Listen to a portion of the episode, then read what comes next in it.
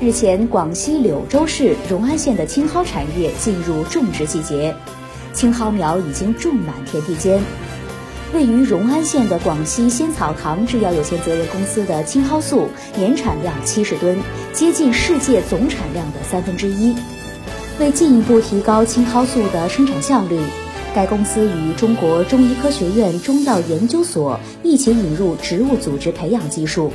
不断筛选出青蒿素含量高的植株，并免费分发种子给农户种植。依靠种植青蒿。农户每亩的奖补与销售收入能超过一千四百元，青蒿种植成为当地农民脱贫致富的重要产业之一。